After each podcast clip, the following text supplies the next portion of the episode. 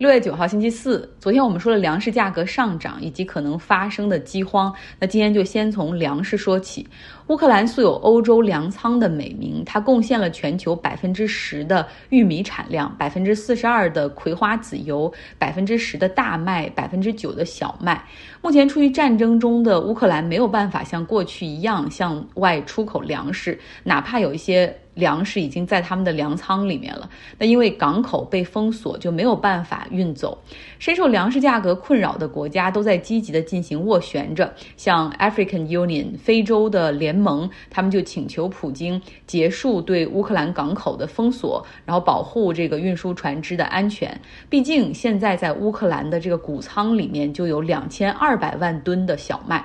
土耳其总统埃尔多安他更是把这个俄罗斯的外长拉布罗夫请到土耳其来进行面谈。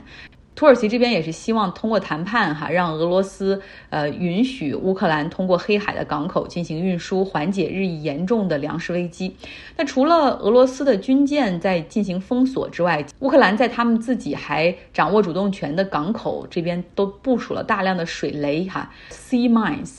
导致商业运输船只根本没有办法进入。那目前呢，在联合国的主导之下，土耳其帮忙磋商，是希望找到一条安全的海上航线，或者建立一条安全的海上航线。那掌管着黑海大门的土耳其说，愿意负责保护和运送这些粮食。那俄罗斯方面就是说，现在跟我们一点关系没有啊，我愿意配合，但主要是乌克兰的责任，因为他们在奥德萨的港口附近布置了太多的水雷。其次呢，俄罗斯还提出说啊，放行也可以。我们要求对所有运输粮食的船只进行检查，确保没有打着运输粮食的旗号在运输武器。另外呢，还有一个要求，就是当这些船只载满之后啊，需要让俄罗斯的船来护送呃这个船只直到公海。那目前其实存在的问题就是，比如如何清理水雷，谁来清理水雷？然后，如果从乌克兰的角度来说，水雷如果清理完成之后，那像现在他们所控制的奥德萨的港口就缺少了保护，那是否会迎来俄罗斯海军的迅速占领？啊，然后还有个问题就是这个安全通道如何建立？究竟是谁来护送这个船只啊？是俄罗斯、土耳其还是乌克兰？这都是问题，都要谈判。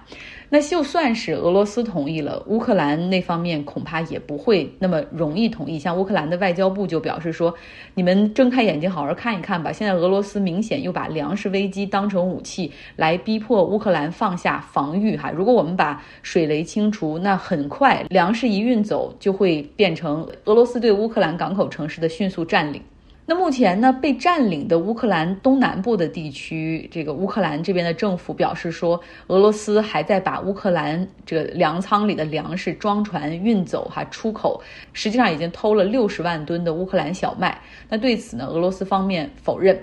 其实到上周日为止，这场入侵战争已经进入到了第一百天。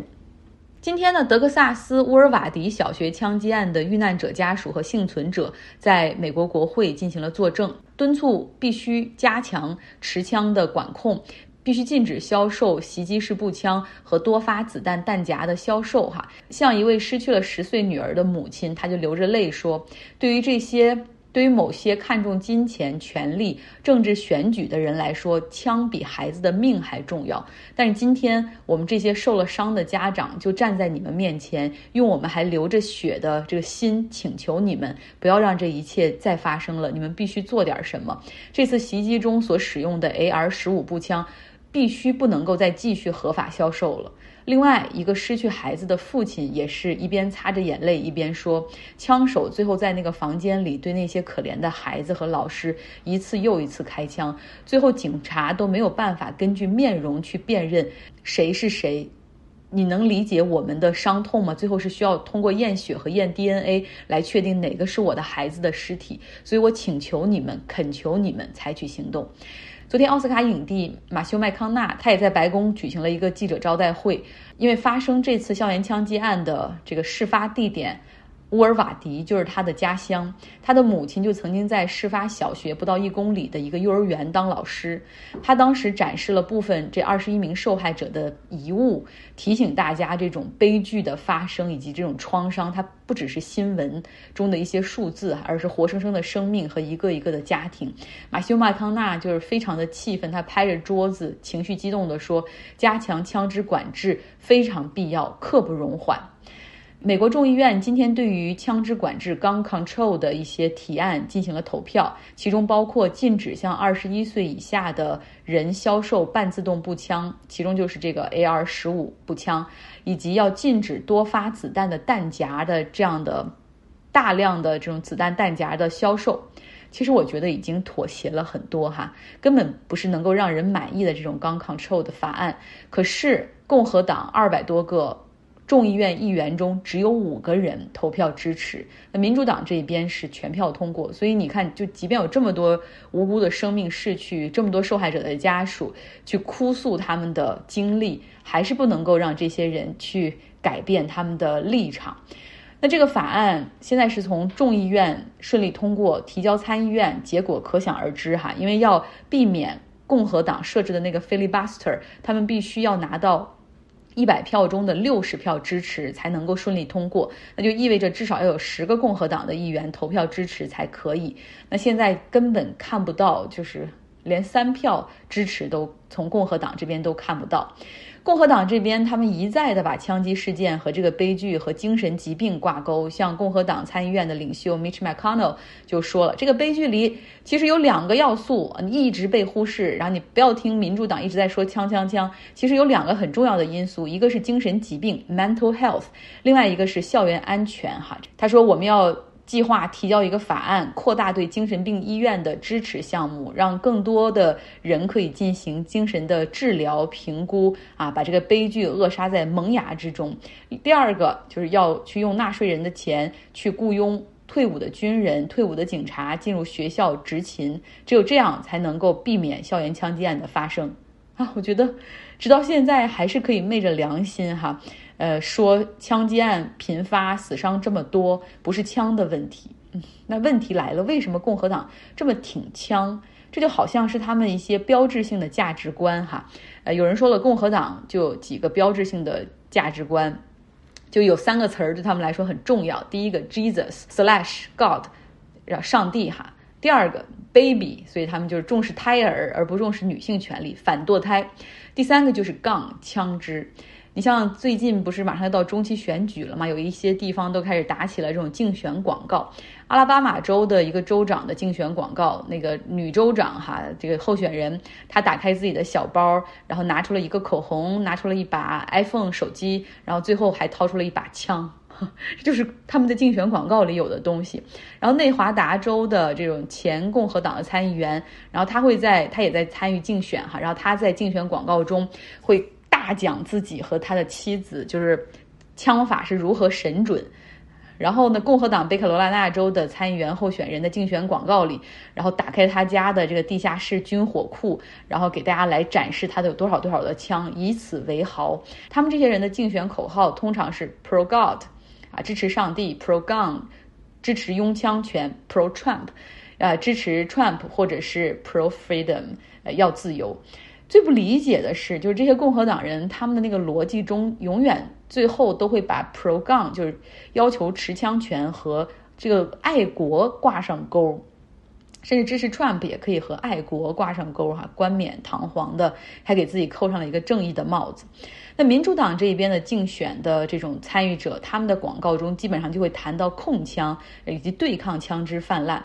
那美国民众究竟如何会看待这个问题？也许我们会在今年十一月份的中期选举中看个大概。其实最近有很多可怕的一些枪支泛滥，尤其是儿童拿到枪然后误伤家人的案件发生。比如说上个月在佛罗里达州有一个两岁的孩子，他拿枪击中了正在玩电子游戏的父亲的背部，就导致他爸死亡。哈，他的母亲后来因为枪支存储不当。被逮捕和起诉，可能会面临十五年的监禁。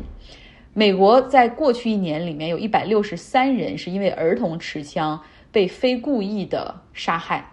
想到这儿，你再看一下美国的步枪协会 NRA，他们还在号召哈，说这个全国的爱枪人士，请你们主动捐出枪和子弹，我们会把它投放给美国的那些贫困儿童，让并不富裕的他们也可以在少年时期拥有自己的名牌枪支。这个 NRA 美国步枪协会究竟想把美国变成一个什么样的国家哈？在持枪权上面，他们还要讲这种平等哈。OK，本周呢，我们读书俱乐部开始看的这本书叫《法官可以为民主做些什么》。昨天还在说，如果最高法院的裁决和大部分的百姓，也就是和民意对于社会发展的期待总是相违背，会发生什么呢？我觉得发生一个，那就是最高法院会失去它的权威性，对吧？大家都民心所向的一件事，然后你判的是一个相反的方向，那未来大家只能够就是不信，就是说不听最高法院的了。